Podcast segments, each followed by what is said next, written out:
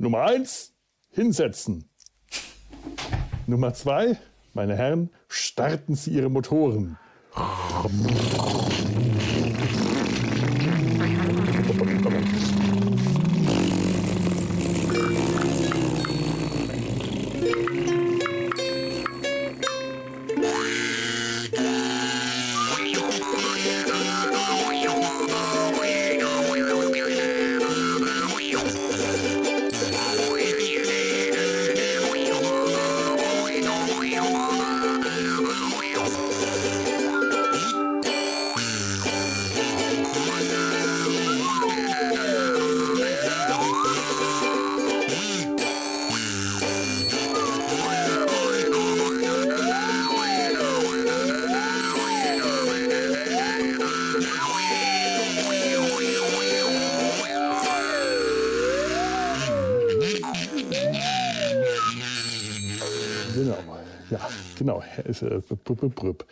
Ähm, Plött, Pött, Bröttel und so. Ähm, herzlich, äh, herzlich willkommen im Sumpf.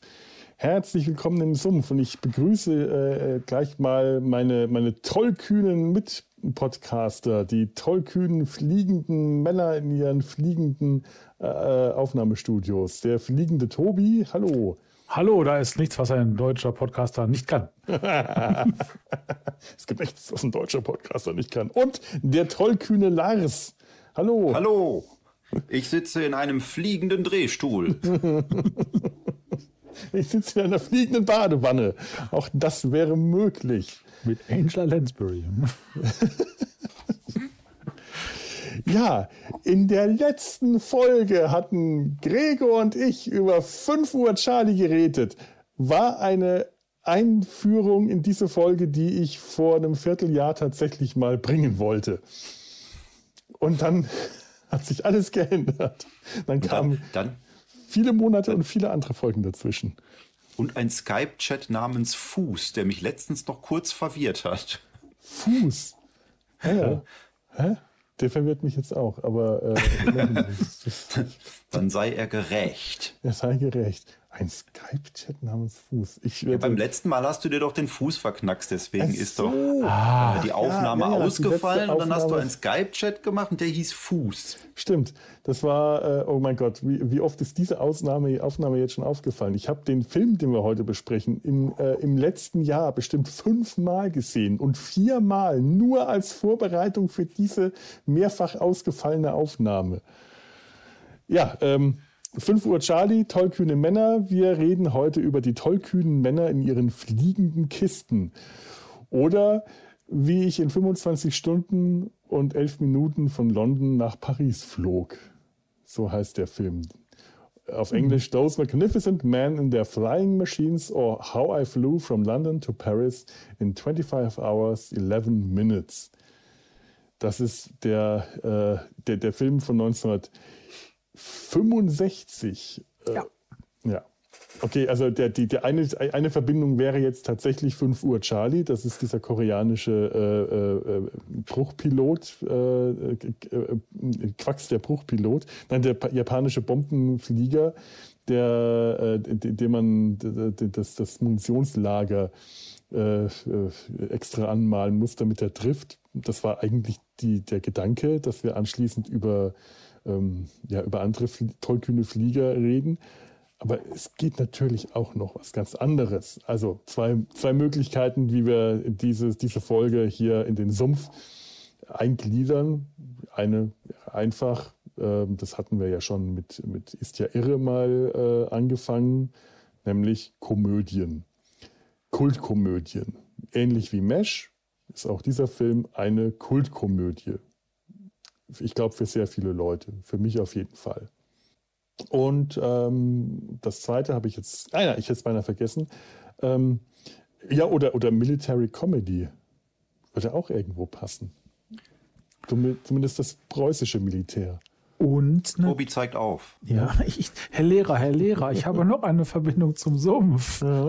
Das Duell in den Ballons über diesen Berieselungsbecken oder ich habe vergessen, wie diese äh, äh, Farms da. Die Rieselfelder. Diese Rieselfelder, wo sie hinterher in den Schlamm fallen. Ja, ja das ist doch der Wenn Sumpf. das nicht Sumpf ist. Ne? Das ist sehr sumpfig. Das ist allerdings tatsächlich äh, immerhin eine sehr sumpfähnliche Flüssigkeit.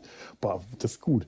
Ich hätte jetzt auch noch das quasi ähm, äh, äh, einige Jahre vor dem Ersten Weltkrieg schon immer, immerhin treffen viele Vertreter vieler Nationen aufeinander und kämpfen um einen Sieg in friedlicher, sportlicher Manier zwar äh, und noch nicht in kriegerischer, aber was nicht ist, wie wir äh, aus der Geschichte wissen, konnte ja noch werden.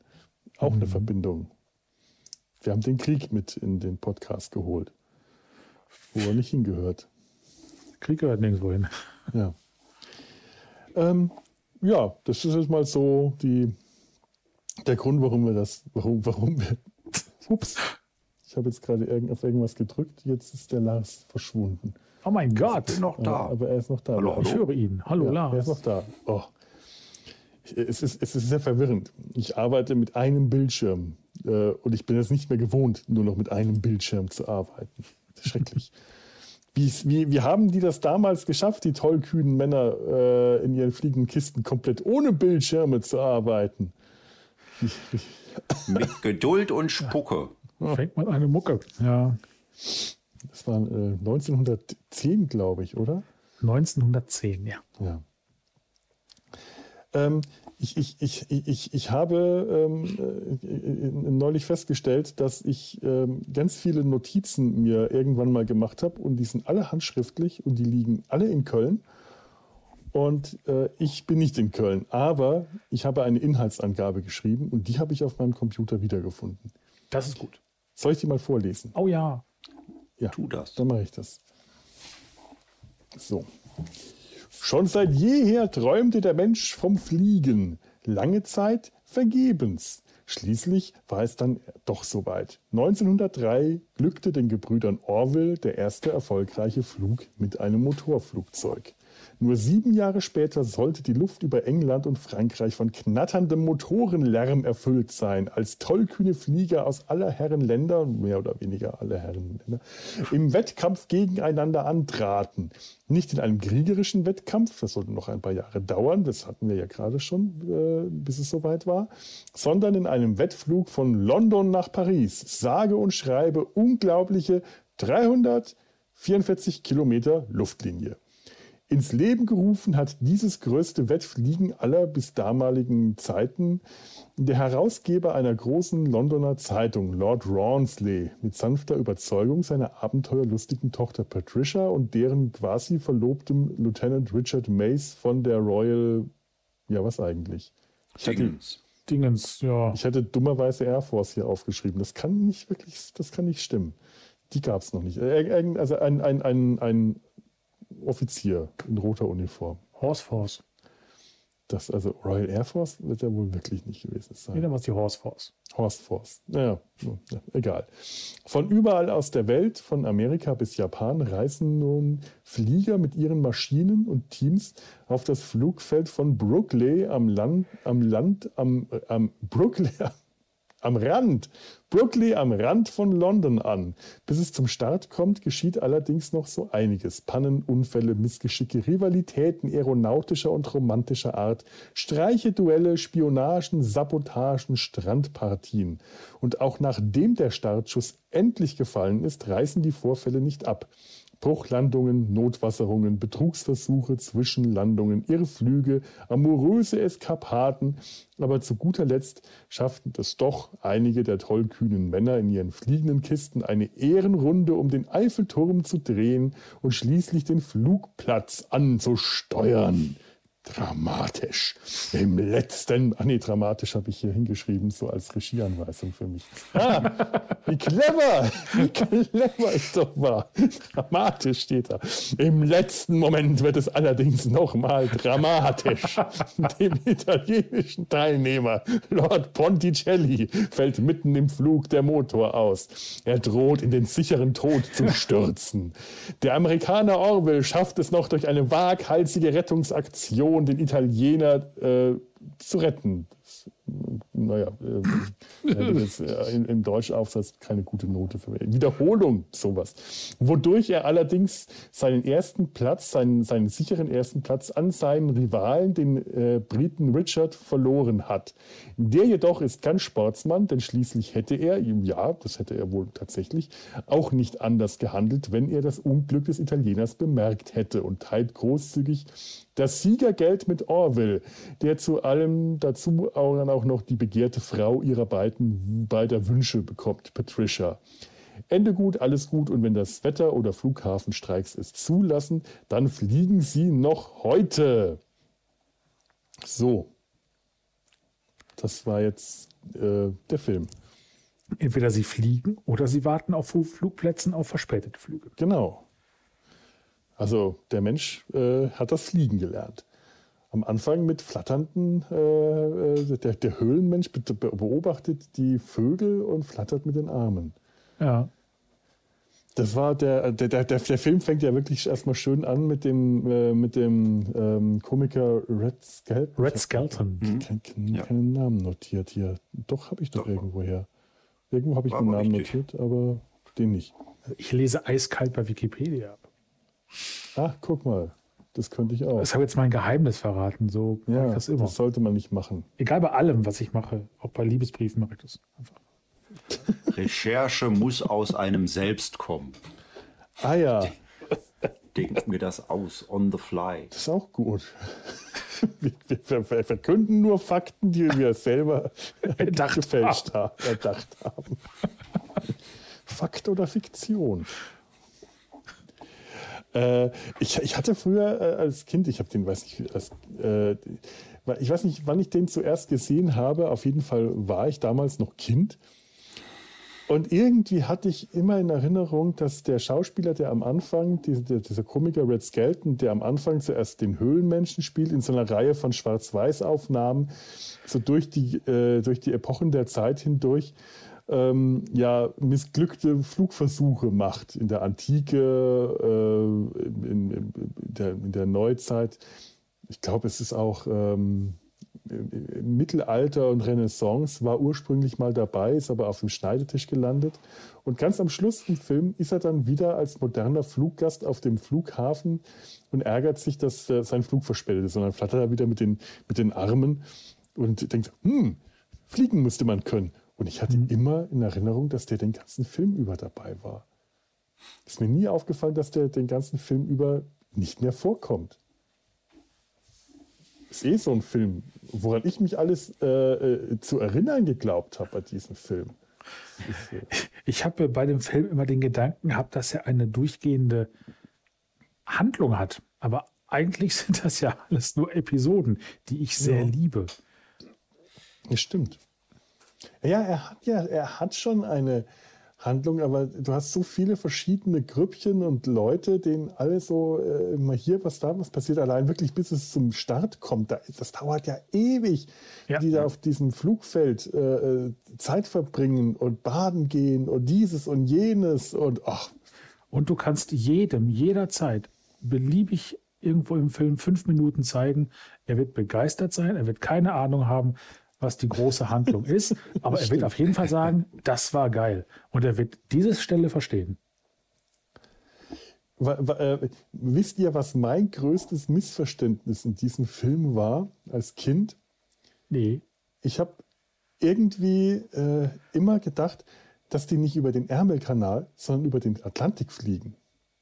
Ah. Und habe das erst später begriffen, dass Brooklyn nicht Brooklyn ist. Ich habe immer Brooklyn gehört, dachte mir, die fliegen von Amerika nach Frankreich. Ich war ein Kind. Ich wusste es nicht besser. Naja, ja. du hast zumindest nicht gedacht, dass Hallo Spencer was mit Bud Spencer zu tun hat. Das habe ich aber auch früher ähm, immer gedacht. Ich verweigere jetzt die Aussage an dieser Stelle. oh Gott. Wer war denn, ähm, ähm, ähm also äh, Kind, Kinder haben ja gerne Lieblinge. Habt ihr einen Favoriten, einen Liebling gehabt, dem ihr den, den Sieg am meisten gegönnt habt? Oder einfach jemanden, den ihr am, äh, am meisten mochtet? ich muss ja äh, beichten, ich glaube, ich habe den als Kind gar nicht gesehen. Oh. Ich mochte nur immer schon diese Art Film. Ähm, wen, welchen ich auch hier habe, ist das große Rennen rund um die Welt mit ja. Tony Curtis. Und Jack der Lemmon, ja, äh, ja, genau. Von Black Edwards. Ne? Ja. Von der von der von der Machart her ja recht ähnlich mit diesen Episoden und äh, es geht halt auch um Wettrennen und so. Äh, deswegen hat mich der Film schon immer interessiert, aber ich müsste nachgucken, wann ich ihn das erste Mal gesehen habe. Das muss aber in den 2010ern gewesen oh. sein. Ich also weiß ich nämlich war noch, da damals noch. Ne? Ich war in da. In 2010ern? Klar. Ich bin zwölf. ich war auch sehr lange Kind. hm.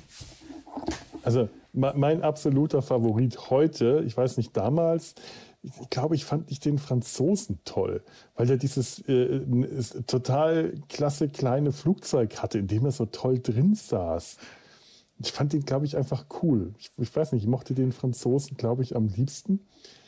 Dieses Flugzeug, das so klein und leicht ist, dass die eine Pilotin finden musste, die 38 Kilo nur gewogen hat, sonst wäre dieses Flugzeug nicht vom Boden abgehoben. Hm. Die, die, die Flugzeuge, die da ja vorkommen, die sind zum Teil, zum größten Teil wirklich historische Nach, äh, Nachbauten historischer äh, Flugmaschinen. Und äh, dieses Flugzeug, die Demoiselle, die war von einem brasilianischen Aeronauten damals, der sehr klein und sehr zierlich war. Und äh, mit, mit jemandem, der schwerer gewesen wäre, wäre dieses Ding nie vom Boden abgehoben. Ah, und ich glaube, ich den, den, Franzosen mochte ich damals am liebsten. Heute ist es Gerd Fröbe. Ja. Gerd Fröbe ist in diesem Film meine Sympathiefigur aus so vielen Gründen. Ich bin Team Gerd Fröbe. Team Fröbe. Ich mochte, ich mochte auf alle Fälle das Flugzeug von dem Franzosen auch am liebsten, mhm. auch wenn es das war, was am unbequemsten aussah, weil man da nur so geduckt drin sitzen konnte weil man ja unter den Flügeln saß und dann so den, den Hals noch einziehen musste, damit man nicht äh, mit dem Kopf oben durch die Tragfläche durchbrach. Ja, stimmt, man muss klein sein. Eigentlich wäre der, der kleine Franzose aus seinem Team tatsächlich geeigneter gewesen, der aus seinem Helferteam dieses Flugzeug zu fliegen. Der, der kleinwüchsige Franzose, mit dem er äh, der, gemacht hat, die Flagge gehisst hat, der ihm dann auch als Adjutant gedient hat beim, beim Duell in den Wolken über den Rieselfeldern. Ich will immer die brennenden Rieselfelder sagen und ich weiß die nicht, brennen. Das, das wäre noch schöner gewesen. Das ist eine Formulierung, die mir immer wieder in den Kopf kommt. Die brennenden Rieselfelder von Metebelis 4. Nein, Metebelis 4 ist ein Planet von Dr. Who, aber die brennenden Rieselfelder, ich weiß nicht warum, wahrscheinlich ist mir das irgendwann mal irgendeine Kriegsbeschreibung oder Gibt's so. da nicht den Schlager von den Flippers, die brennenden Rieselfelder von Barbados? Aber Gerd Fröbe, der ist so nett in dem Film. Ich mag ihn. Das ist so, das ist so der dicke Junge, der in der Schule von dem fiesen Bully gequält wird.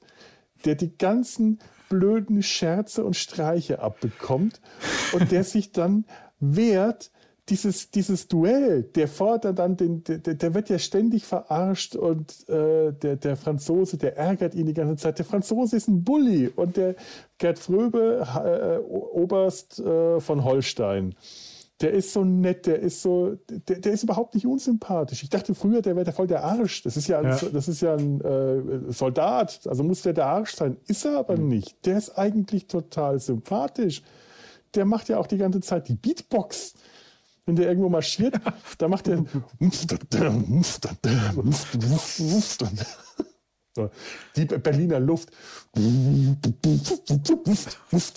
Das ist toll, ich liebe das so sehr. Er ist halt sehr deutsch und sehr stieselig, aber äh, du hast recht, er macht nichts Unsympathisches. Ja. Und, und ich habe mich dann auch gefragt, warum der Franzose direkt dann so fies zu ihm sein muss. Naja, weil er halt ein Ziel ist, weil das ein Opfer ist. Du hast einen, einen, einen, dicken Typen, der unbeholfen ist. Und äh, natürlich äh, ist die alte Rivalität zwischen den Ländern, die ist ja auch da und zwischen Frankreich und Deutschland traditionelle Rivalität. Mhm. Also hat er den äh, auf, äh, sich, sich rausgepickt und hat den gequält und verarscht. Und die, äh, also die, die beste Stelle ist am Strand wenn die alle in ihren einteiligen Badeanzügen rumlaufen und die äh, zwei von den Franzosen so, dass, dass äh, die, die, Deutschen das hören können, dann, dann äh, darüber einfach, äh, äh, überreden. Ich habe noch nie einen Deutschen tauchen gesehen. Ob die wohl ihre Helme daran liegt, dass sie ihre Helme abnehmen müssen oder die, ich glaube im Original sagen sie, dass sie zu dünne Schädeldecken haben oder so. Und allein, dass dann Gerd Fröbe in seiner schwarz-rot-weiß, also Nationalfarben äh, aus dem äh, äh, Kaiserreich, äh, sein Badeanzug mit Monokel immer noch und, und diesen, diesen, diesen Schnurrbart, diesen gezwirbelt. Und hinter ihm sein, sein Hauptmann Rumpelstoss, auch im einteiligen Badeanzug, aber mit Wappen vorne drauf. Und dann gehen die auf den Steg zu, Rumpelstoss, jetzt werden wir tauchen. Und dann stehen die runter. Ist so herrlich, wie der dann ins Wasser springt und stecken bleibt, weil die ihn alle verarschen. Und es ist so, es ist einfach zum Brüllen komisch. Und der wehrt sich dann und er fordert ihn zum Duell. Und er wirkt dabei schon so unbeholfen und irgendwie unglücklich. Du, du merkst richtig, der sitzt da im Auto, während sein, äh, sein, äh, sein, sein, sein Hauptmann die ähm, Forderung zum Duell überreicht. Später. Und da sitzt der, der, der, der, der, der Oberst in, in dem Auto und schaut würdevoll rein. Du, du merkst richtig, der nimmt jetzt alles, was er an Stolz und Würde hat, rauft er gerade zusammen, um die äh, Haltung zu bewahren. Und dann darf der sich nicht mal richtig mit dem duellieren, weil der andere dann äh, ihn da auch noch verarscht und statt äh, Säbel, Säbel, oder Pistolen äh, äh Heißluftballons mit Vorderladern äh, wählt. Wer als erster den anderen äh, abschießt und runterholt, gewinnt dann. Und dann muss der das auch noch machen. Und das ist so, der, der, der, der, der Oberst ist auch der mutigste von allen Fliegern der ist der tapferste von allen tollkühnen Männern, denn der ist im Gegensatz zu allen anderen kein Flieger. Alle anderen mhm. sind entweder, ähm, na gut, Hauptmann Rumpelstoß ist eigentlich auch kein Flieger, der hat auch den Befehl bekommen zu fliegen. Aber alle anderen Flieger sind Flieger aus Leidenschaft. Mhm. Die, sitzt, die fliegen ihre Maschinen, weil für sie das das Größte ist. Und der Oberst, der nimmt dann am Ende den Platz von seinem Hauptmann ein, der Durchfall hat und fliegt, weil das seine Pflicht ist. Damit das deutsche Vaterland, es gibt nichts, was deutsche Offizier nicht kann. Und dann setzt er sich mit der Bedienungsanleitung mhm. in das Flugzeug eins hinsetzen. Großartig. Alles mit Bedienungsanleitung, mit der Dienstvorschrift. Und der hat Angst. Das merkst du, dass der Angst hat. Du merkst ja auch, dass der schon in diesem Ballon, wenn der seinen Vorderlader stopft, dass der die ganze Zeit nervös ist und Angst hat, weil das Luft, in der Luft fühlt er sich nicht wohl. Ja. Und der, der, der ist nervös und macht trotzdem die, die Beatbox. Muff, muff, muff. Du, du merkst richtig, wie der leidet und dass er dann am Schluss auch noch abstürzt, weil er mit seiner Pickelhaube dann den, seinen Ballon äh, aufschlitzt und zwischendrin noch der Italiener ins Kreuzfeuer gerät. Und, äh, aber wirklich die schönste Stelle ist, alle anderen sind schon in den Rieselfeldern und er stürzt so als letzter ab und im letzten Moment reißt er noch die Fahne auf. Rumpelstoß, Sieg, Sieg und Box ist er im Wasser. Das ist so schön. Und ich habe mich in dem Moment gefreut. Da hat ein, ein preußischer Offizier Sieg gerufen und ich habe mich für ihn gefreut. So weit hat mich dieser Film gebracht. Ja, kannst du mal sehen. Mhm. Meine Güte. Nee, ja, was du da sagst, das stimmt schon. Er ist wirklich der einzige Nicht-Flieger. Ja. Und er macht das, ohne ja. nachzudenken. Der hätte ja auch einfach irgendjemand anderen von seinen Leuten den Befehl geben können. Der ist ja eine ganze Kompanie dabei. Allein wenn die Deutschen das Flugzeug zur Startposition bringen, es ist so herrlich, wie die im Gleichschritt dieses Flugzeug schieben. Jeder Soldat eine Hand an so einer, so einer Strebe und dann wird das nach vorne. Von vorne weg marschiert der Oberst. Links, links, links, zwei, drei, vier. Habt ihr das mal auf, auf Englisch gesehen, den Film? Ja, Ich habe den äh, jetzt nur auf Englisch gesehen. Das ist doch großartig, oder?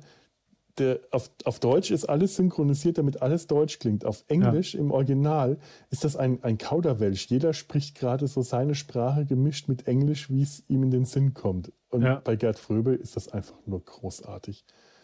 Weil für, für, für, Goldfinger mussten sie ihn ja damals äh, synchronisieren, weil, das, weil sein Englisch so schlimm klang. Und hier haben sie ihn Englisch sprechen lassen und haben ihn aber zwischendrin immer wieder Deutsch gesprochen. Wenn der ja. dann seine, seine Befehle gibt, dann sagt er die auf Deutsch oder mal links, links. Das ist, auf, das ist im Original dann. Oder Schweinehund. Das ist alles auf Deutsch. Das ist toll. Aber auch das passt ja dann gerade da perfekt. Mhm. würde er dann da perfekt Englisch reden. Das wäre ja dann nicht mehr das sind dann, das, wär, das sind dann auch wieder so, so amerikanische Drehbuch-Standard-Deutschbegriffe. Auch der Name Rumpelstoß ist jetzt so ein Name. Da denke ich dann, wenn die jetzt Gerd Fröbe am Set hatten, hätten die ihn ja auch mal fragen können, kann man einen Deutschen so nennen? Oder wie würdest du einen Deutschen mit einem albernen Namen nennen? Ja, ich weiß nicht, Rumpelstoß ist wahrscheinlich tatsächlich etwas sehr, ja, so eine, so eine Vorstellung, eine Klischee-Vorstellung, weil die klingt deutsch. Ja, das ist wahr. Also ich kenne niemanden, der so heißt. Aber wie preußisch sind wir? Ich bin, ich habe äh, preußische Vorfahren, also ja, aus der Gegend zumindest. Aber also du, du könntest jetzt wissen, ob Rumpelstoß ein traditionell preußischer Name ist. Ich Auf jeden nicht, Fall. Ich bin äh, Süddeutschland, wir sind ja mit den Preisen, da, nee. da kann man nichts für. Das äh, alte Geschlecht der Rumpelstöße. Der Rumpelstilzchen. Übrigens, ähm, von wegen Goldfinger, weil das ist äh, ziemlich, ähm, ich glaube, die, die Dreharbeiten von Goldfinger und den äh, tollkühnen Männern haben sich überschnitten. Und Gerd Fröbe ist irgendwann mal in seiner Uniform, in seinem, äh, wahrscheinlich mhm. war es eine Kostümprobe, ist er in, in, in Uniform mit Schnurr, äh, Schnurrbart und Beatbox am Set von Goldfinger erschienen und hat die Leute da zum Lachen gebracht. Es ist jetzt auch, ja. ja. Nee, und da muss, dann, da muss dann auch die Sache mit der Beatbox wahrscheinlich entstanden sein. Ja. Weil er dann auf das Set von Goldfinger marschiert ist und die Wuff, Wuff gemacht hat und dachte, ach, das ist eine gute Idee. Das, das hat er dann scheinbar da entwickelt und äh, für den anderen Film beibehalten. Ja, war das das? Irgendwie hatte ich im Kopf, dass Gerd Fröbe auch für das Anfangslied verantwortlich ist, weil er das irgendwann frei ja, erfunden der, der vor sich hin irgendwann als mit einem Marsch auf den Lippen so reinmarschiert und äh, das ja. wurde von, von, von Ron Goodwin irgendwie aufgenommen und dann haben sie das, also adaptiert, irgendwie sowas. Habe ich das auch gelesen, kann ja. auch sein. Ich bin mir tatsächlich nicht ganz sicher. Also ähm, Ron Goodwin, Those Magnificent Men in der Flying Machines, da wir jetzt da schon von reden, spiele ich mal ein paar Takte vor, einfach weil es so schön ist.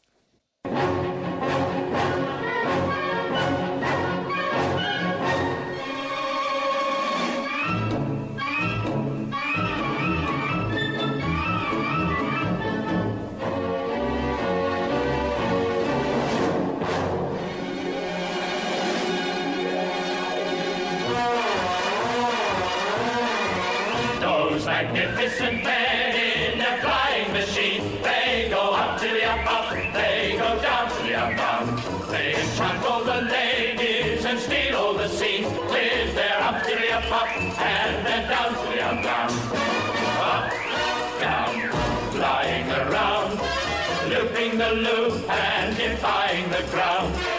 They're all frightfully keen, those magnificent men in their flying machine. ja, es hat schon ein bisschen was von einem Marsch. Und dazu dann im Intro, hm? ja, dazu dann im Intro schöne Zeichentrickgrafik. Oh, herrlich. Die, die, die, die Zeichnungen von, von, warte mal, ich habe noch irgendwo die Seite von ihm geöffnet. Wie heißt denn der Zeichner? Es ist ja sowieso bei mir, wenn ein Film überraschend so eine Zeichentricksequenz hat, dann kriegt er immer schon einen Punkt mehr auf der Güteskala. Hm diese Aha. tollen, äh, krakeligen äh, Tuschezeichnungen von Ronald Seal, Searle Seal, ich weiß nicht, wie man den ausspricht, die sind so fantastisch, diese tollen Zeichnungen. Die sind noch nicht mal wirklich gut animiert. Das sind eigentlich mehr oder weniger Standbilder, die dann mhm. durchgeschoben werden. Aber das macht schon für mich auch direkt einen Zeichentrick ja. aus. In meiner Erinnerung war es immer Zeichentrick und das hat sich auch nicht geändert. Ja. Die sind so toll. Die ja. sind wirklich klasse. Und nachher haben sie dann auch versucht, da irgendwie eine Zeichentrickserie rauszumachen und dann äh, ist da offiziell nichts draus geworden, aber diese Hanna-Barbera-Serie mhm. wurde dann quasi darauf gestrickt. Ja, ja, Dastard, Dastardly und Muttley. Äh, genau. Mit, mit, äh, ja, ja, mit, mit, dem, mit dem Hund. Wacky Races, sogar. Das ist das. Wacky Races, ja. Ach. Und die, die, die, die, die, die, die immer diese Taube abfangen müssen, ja. Oh ja. Gott. Schrecklich. Ja, die ist furchtbar. Okay. Und, und auf Deutsch echte Kerle wie wir. Äh, Man sollte da übrigens bei YouTube, ich habe dann nach echte Kerle wie wir gesucht und habe dann auch irgendwelche YouTube-Kanäle gefunden, die mir relativ zwielichtig erschienen. Okay, ich, äh, hm, ja, hm. ich dachte auch richtige Männer wie wir. Vielleicht hast du. Richtige, äh, ja, hast, hast recht, richtig, richtige Männer. Also vielleicht hat man da mehr Glück. Äh, echte Kerle wie. Nee, ich, ich hatte richt, richtige Männer, hatte ich, hatte ich gesucht. Äh, das Der, Ergebnis war. Ich finde auch den, den Text im Deutschen nicht so schön. Richtige Männer wie wir und im richtigen Wind. Das macht Spaß, Diam-Dump in der Luft, Diam-Dump. Das ist äh, Those Magnificent Men in their Flying Machines, they, das ist ein viel, der, der ich, ich habe den Text jetzt nicht im Kopf, man kann den mal, ähm, ich, ich verlinke den mal. Der Text ist im Englischen viel lustiger, weil er ähm, quasi ein Loblied auf die tollkühnen Flieger äh, ist, die Loopings fliegen und Newton might think he had made a mistake he's, äh, wenn er diese, um, if he's seen those young men and the chances they take, wenn er diese jungen Männer gesehen hätte und die, die, die, die, die, die Risiken, äh, die sie eingeht. Und wäre, hätte sich Newton geglaubt, dass er sich geirrt hätte mit der, äh, mit der Schwerkraft. Und auf Deutsch ist es so ein wir, wir, wir, wir Kerle, wir Draufgänger und äh, ein, ein, ein Mädel an unserer Seite fliegt mit uns und so. Das hat mir nie so gefallen. Das die deutsche Version mochte ich nicht. Ich kenne die deutsche Version gar nicht. Also ich glaube, ich bin da auch nicht so traurig drum. Nee, man, man, man, man hört die halt in der, äh, in der deutschen Synchronfassung. Ach so. Da wird die am, am Anfang gesungen. Die, die habe ich als Kind gesehen. Ja. Ich glaube, ich habe auch nur die englische gesehen, weil ich ähm, danach rausgefunden habe, dass man, äh, dat, ich, wusste nicht, dass ich die Sprache umstellen konnte. Deswegen habe ich es auf Englisch okay. geguckt.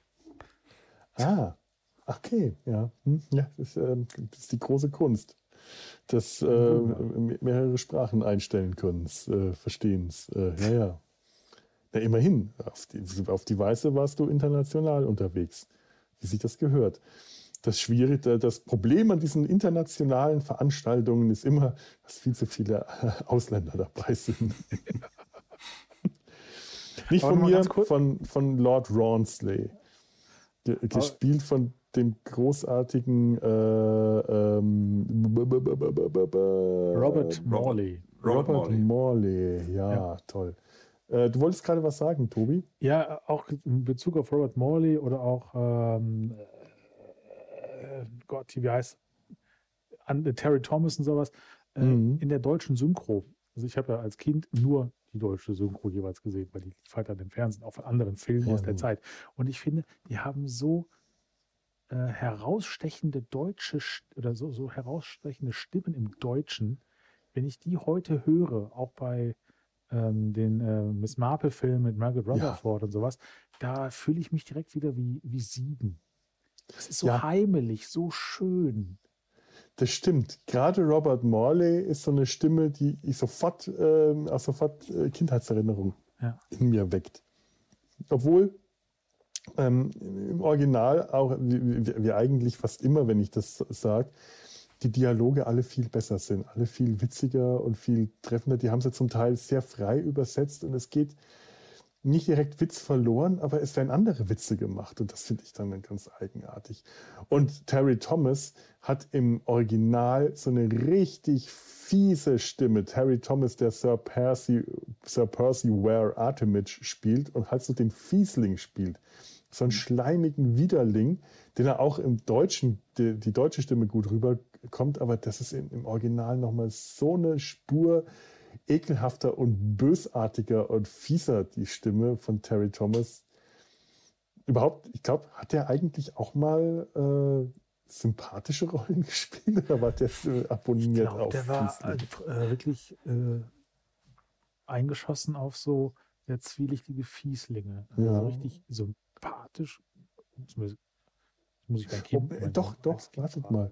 Ähm, ähm, wie, wie, wie, wie heißt denn der mit äh, ähm, der, der Louis Define-Film, ähm, wo, äh, der, äh, wo Terry Thomas einen äh, britischen Flieger ähm, spielt, einen britischen Piloten, der im Zweiten Weltkrieg Hochpiloten in Paris? in Paris äh, ähm, abgeschossen wird und äh, Louis Define und Bourville spielen zwei Franzosen, die den dann außer Landes schmuggeln müssen. Und da hat, da ist Terry Thomas auf jeden Fall eine, äh, eine Sympathiefigur. Also ich habe letztens noch eine Folge von Die zwei gesehen, wo er mitspielt. da war er jetzt auch kein Fiesling. Er, Okay, Fiesling ist vielleicht das falsche Wort, aber er, er spielt selten Heldenfiguren. Aber stimmt, in die zwei ist er eher Idiot. das ist auch eine schöne, eine schöne Folge, muss ich sagen, schon wegen Terry Thomas. Also sein, sein, den Charakter, den er am meisten verkörpert, ist halt das, was bei Monty Python damals der Upper Class Twit of the Year war. Ja, stimmt. Und er hat sich für diese Rolle sein Schnurrbart abrasieren müssen. Weil er diesen, diesen riesigen, äh, äh, ähm, Victori äh, ist das viktorianisch oder edwardianisch? Also diesen riesigen Schnurrbart, den er da trägt, den, äh, dafür musste er sich seinen eigenen Schnurrbart abrasieren, um sich diesen äh, Filmschnurrbart aufkleben zu können. Und Terry Thomas, das ist der mit der Zahnlücke, man kennt dieses Gesicht, der war äh, zwar wirklich wiedererkennbar, weil der einen echten Charakterkopf hatte, aber ohne den Schnurrbart war der tatsächlich sofort sehr viel anonymer, weil dieser Schnurrbart hat zu seiner, so zu seiner äh, Filmpersona gehört, dass der äh, erstmal eine Weile äh, regelrecht anonym durch die Gegend gehen konnte und nicht erkannt wurde während der Dreharbeiten, weil sein Markenzeichen der Schnurrbart in der Öffentlichkeit gefehlt hat. Und dann hat er sich einen echten angeklebt. Aber er sieht toll aus mit diesem großen Schnurrbart. Und er- einer der wenigen, der wirklich wie so ein Fliegerheld aussieht, weil er die richtige Fliegerkappe aufhat und die Stiefel und alles trägt. Äh, Der, der wirkt so wie das Klischee-Abziehbild eines tollkühnen Fliegers. Ja. Ich habe noch nicht ganz verstanden, was der da äh, gesucht hat, denn ähm, sonst war es ja immer so, dass immer länderspezifisch gab es einen Piloten. Aber er war doch der zweite Brite, der teilgenommen hat, oder? Nee, so nicht. Also ähm, teilnehmen konnte jeder, Jeder. der ein Flugzeug hatte und, und, äh, die, und, und es geschafft hat, dahin zu kommen. Es war aber nicht so, dass jedes Land einen Vertreter schicken sollte. Das haben nur die Deutschen so gemacht. Die Deutschen haben gesagt, für, für, für Kaiser und Vaterland schicken wir äh, einen Vertreter hin und lernen fliegen. Rumpelstoß, Sie fliegen mal fürs deutsche Vaterland. Es gibt nichts, was ein deutscher Offizier nicht kann. Und äh, so, bei sonst, weil, weil äh, Song war ja, er war ja auch nicht der einzige Brite. Also es waren ja nicht zwei Briten. Es waren mindestens vier. Es war noch dieser Navy-Offizier, der dann mit seinem Hund geflogen ist. Ja, das war sowieso ein bisschen unübersichtlich. Also ich habe hier stehen, es gab 14 Teilnehmer und man sieht, glaube ich, fünf. Also irgendwann werden die einmal aufgezählt, da waren Namen zwischen und, und äh, Also. Flieger, von denen man im ganzen Film nichts gehört hat. Ich muss jetzt mal schauen. Irgendwo habe ich hier, glaube ich, eine äh, Liste stehen. Das muss doch hier herauszufinden sein. Hm, nee, das ist es nicht. Also, wir haben den Amerikaner Orville Newton. Wir haben äh, Richard Mace, den Verlobten von ähm, Patricia. Den fand ich auch sehr schade, dass der nicht in Uniform geflogen ist, weil der sah schön aus in seiner Uniform. Der hat dann aber so eine tolle Bommelmütze aufgehabt. Dann äh, Sir, Sir Percy. Dann war dieser komische Navy-Offizier mit dem langen Schal, der seinen Hund dabei hatte im Flugzeug. Dann war dieser seltsame äh, Ingenieur und Erfinder, der mit dem Gipsfuß geflogen ist und rückwärts im Flieger saß und nach Schottland ge- geflogen ist, weil er äh, eben rückwärts geflogen ist. Dann war äh, dann, dann, ähm, dann war noch ein Japaner? Schotte da. Äh, also ein, auch ein Brite, äh, ein, Schotte, von dem ich jetzt so den Namen, warte mal, ein Schotte, dann war der Japaner, dann war Italiener. der Italiener, der, der, der, der italienische äh, Graf Ponticelli, von dem ich immer dachte, das wäre ähm, ähm, Peter Sellers gewesen. Aber der sah dem nur ähnlich und hatte im Deutschen die gleiche Synchronstimme. Aber das ist tatsächlich ein Italiener gewesen. Ähm, dann der Franzose Pierre Dubois. Und dann die Deutschen. Ähm, Hauptmann Rumpelstoß und ähm, ich habe jetzt leider nicht mitgezählt, wie viel das waren. Hätte ich mal machen sollen. Aber ich glaube, das ist es im Großen und Ganzen auch dann. Also im Film werden tatsächlich äh, 14 Teilnehmer namentlich erwähnt. Okay. Ja, es gibt ja irgendwo eine Liste und äh, hm. acht davon landen, glaube ich, auch nach dem ersten Überflug. Ja, ich glaube 13 irgendwann zwischendurch nur Richtung Pause. Kanal, weil er der eine Richtung Schottland geflogen ist. Genau. Ich meine, am Ende ja. von 13 regulären Fliegern sind acht irgendwie angekommen oder gelandet. Ja, in, die, in ja. dieser Zwischenstation. Ja. Genau, die fliegen einmal von Brooklyn will ich nie drüber wegkommen. Man sieht, man sieht nicht mal London. Warum eigentlich nicht? Man sieht London einmal vom, äh, am Anfang, wenn man im ähm, Redaktionsbüro der Zeitung steht, in dem, diesen schicken, eleganten, wenn, der, wenn Lord Rawnsley seine, seine, seiner Zeitung das vorschlägt, was, was, seine, äh, äh, was seine Tochter und sein Schwiegersohn ins B ihm vorgeschlagen hat und er das als eigene Idee ausgibt. Ähm, da sieht man mal die Städte, die Dächer, ähm, die, die, Dächer der Stadt. Aber ansonsten sieht man ja nur dieses Flugfeld mit, diesem, mit dieser Rennbahn drumherum und den Rieselfeldern und dieser Windmühle, in der Benny Hill als äh, Feuerwehrhauptmann sitzt. So großartig. Auch mit so einem tollen Schnurrbart und sitzt da und bimmelt seine Feuerwehrleute raus, wenn wieder ein Notfall geschieht. Und War der denn damals schon berühmt? Zu dem Zeitpunkt oder war das jetzt einfach nur so eine, so eine kleine Nebenrolle von einem Schauspieler? Ich glaube, Benny Hill war zu der Zeit schon eine Größe ja. in, in, in ich hatte, England. Ich hatte nachher noch geguckt nach der Benny Hill Show, die ähm, fing da, glaube ich, erst an und war auch verwundert, äh, wie, wie lang das gedreht wurde mit wie wenig Folgen. Da sind teilweise mhm. in einem Jahr dann irgendwie drei Folgen rausgekommen oder so. Und dann mal zwei Jahre auch wieder nix. Mhm.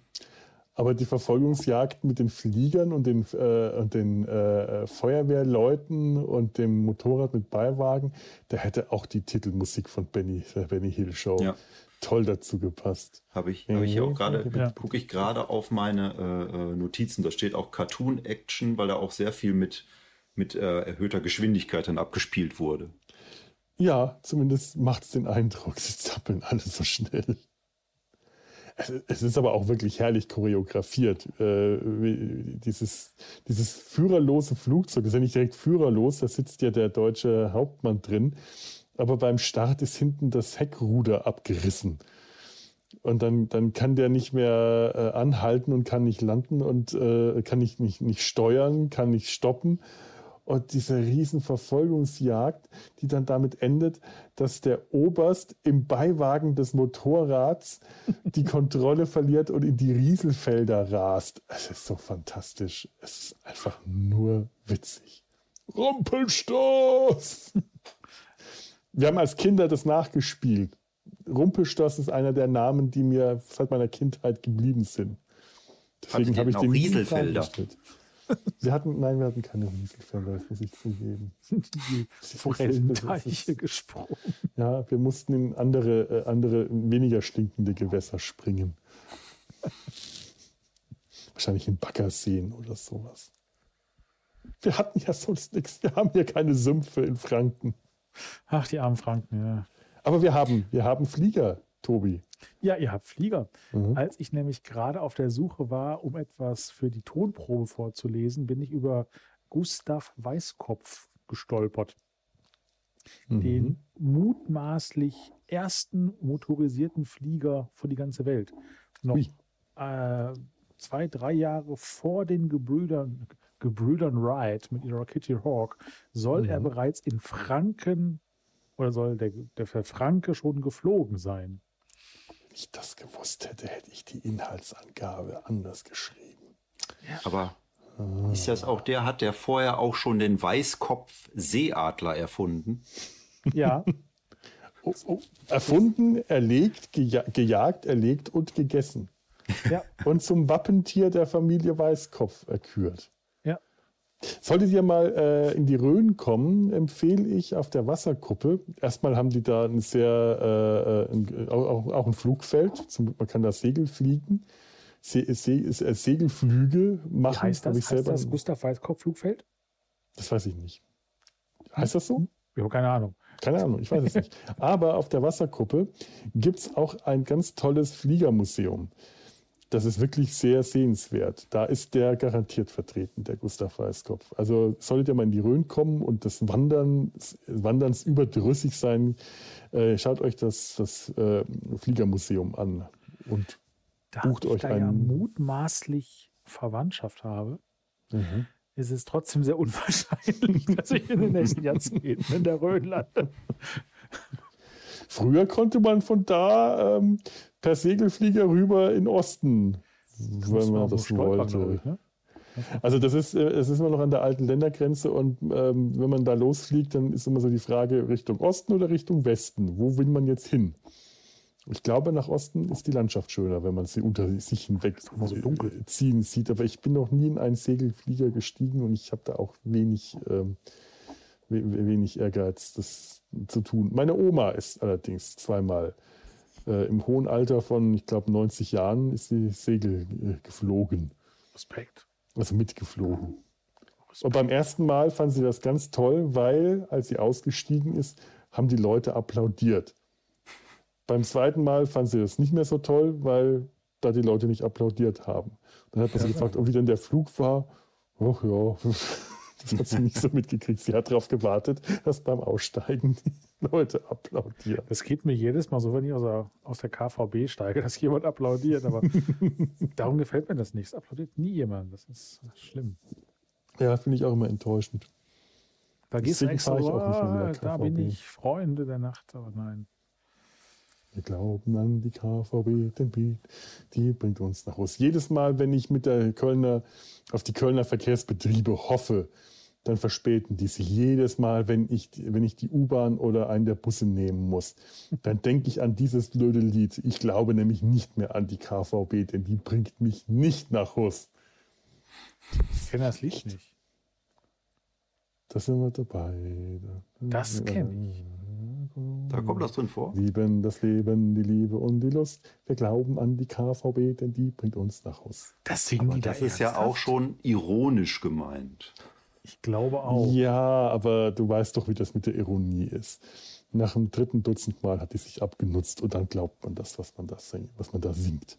Dann haben wir die Alternative. Nach, der, nach dem dritten, dritten Dutzend Mal äh, das Lied gesungen oder nach dem dritten Dutzend Kölschglas geleert. Das, ist auch, kommt auch selber raus. Wo waren wir denn jetzt gerade? Wir waren äh, von, bei fränkischen Fliegerassen. Ähm, Darf ich? Es brennt mir nämlich auf der Seele. Und bevor ich das ja. nachher irgendwann vergesse, wollte ich sagen, was mir an dem Film total missfallen hat. Ja, bitte. Dass der nämlich ganz zu Beginn ähm, so ein Versprechen macht durch seine Handlung, was in keinster Weise eingelöst wird.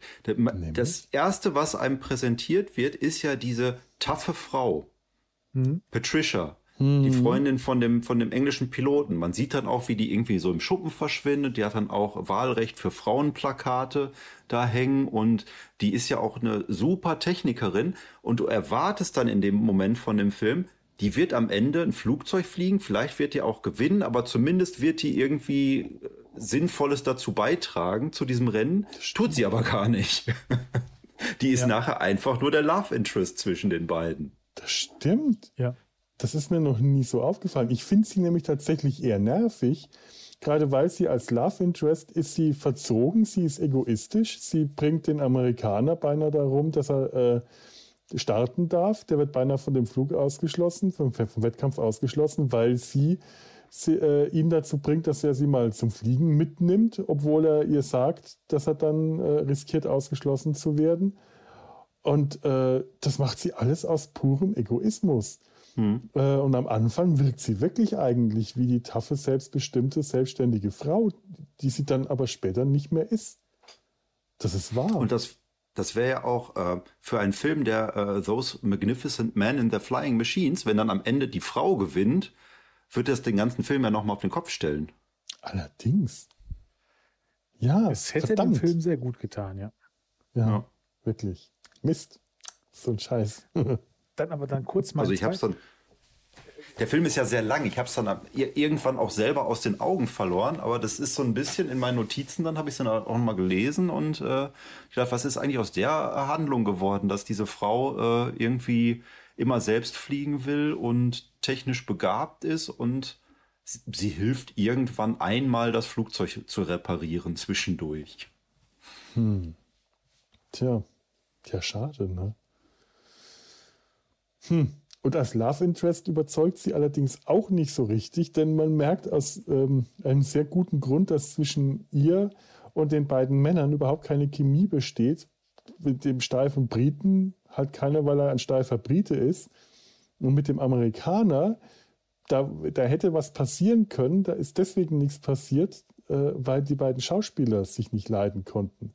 Der, der der Schauspieler, der den Amerikaner gespielt hat, äh, wie war das denn der nochmal? Hat äh, Stuart Whitman, hat Sarah Miles, ich muss immer aufpassen, dass ich nicht Eve Miles sage, weil das ist die Schauspieler aus, Schauspielerin aus Torchwood und die sieht äh, Sarah Miles auch noch ähnlich. Die sind aber nicht verwandt. Vom Alter her könnten die auch höchstens Mutter und Tochter sein. Oder Nachbarn oder Nachbarn. Aber ähm, Stuart Whitman und Sarah Miles konnten sich nicht ausstehen, denn er hat sie ganz am Anfang angebaggert.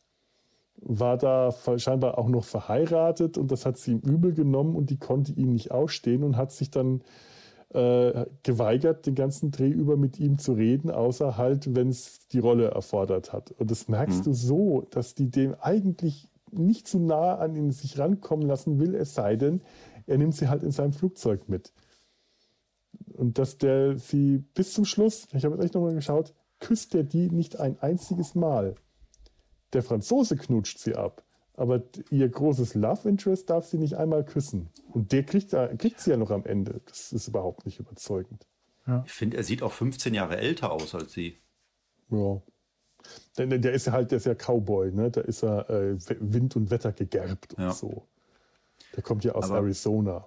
Der ist auch 15 Jahre älter. Hast du zufällig, mhm. der sollte doch auch erst von wem anders gespielt werden. Hast du das zufällig irgendwo griffbereit? Nee, ich weiß nur, dass Michael Caine eigentlich äh, ja. Richard Mace spielen sollte. Und genau. das war dann ähm, James Fox. Äh, ja, James Fox, der hat dann Richard, den, den äh, britischen Verlobten, den Engländer. Aber auch das wäre dann, glaube ich, schon ein anderer Film gewesen mit Michael Caine. Ja, schon irgendwie. Also äh, ich, ich, mochte jetzt auch äh, äh, Richard gerne, der war jetzt aber auch nicht besonders auffällig. Der ja. war halt steif und ein bisschen nett, aber farblos. Und halt sportlich am Ende. Ja, er teilt ja dann mit ihm den, mit dem, mit dem Amerikaner den Preis und eigentlich wirken die schon wie gute Freunde und so, aber äh, halt wie Rivalen. Es war halt eine sportliche Sache, aber der hat jetzt nichts Auffälliges gemacht. Aber immerhin, er hat sein Flugzeug einmal notlanden müssen und hat dann mit Hilfe der äh, Faunfeder irgendeiner äh, älteren äh, Engländerin und ihrem dicken Ehemann das Flugzeug wieder zum, zum Laufen gebracht, weil er irgendwas durchstoßen hat, die Benzin Benzinleitung.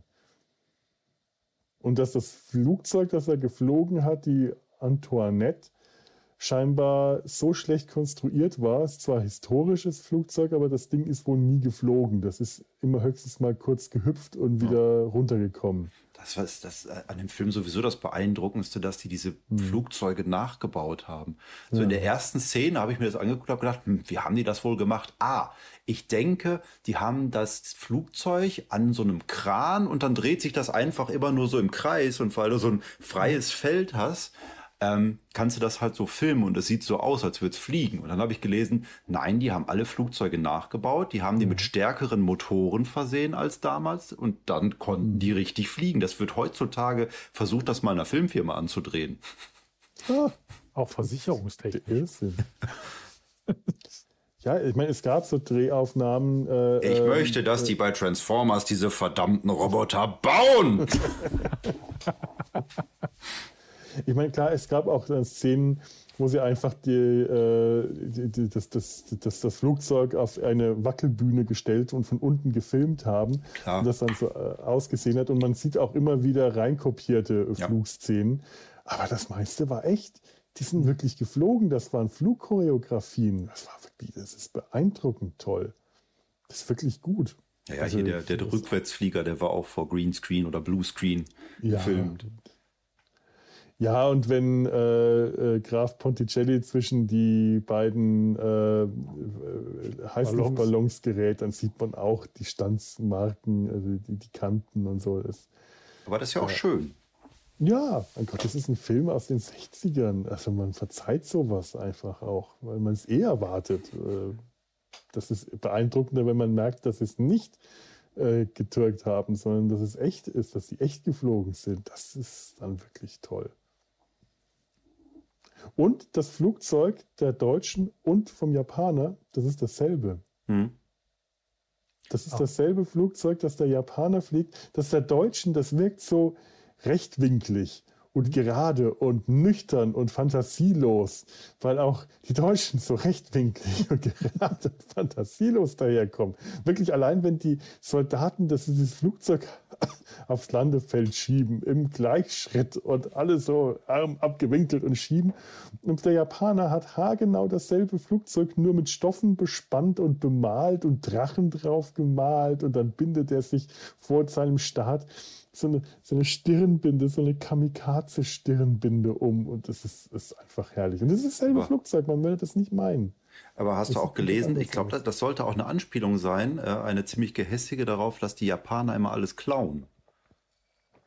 das kann natürlich sein. Ja, wir passen, ne? möglich.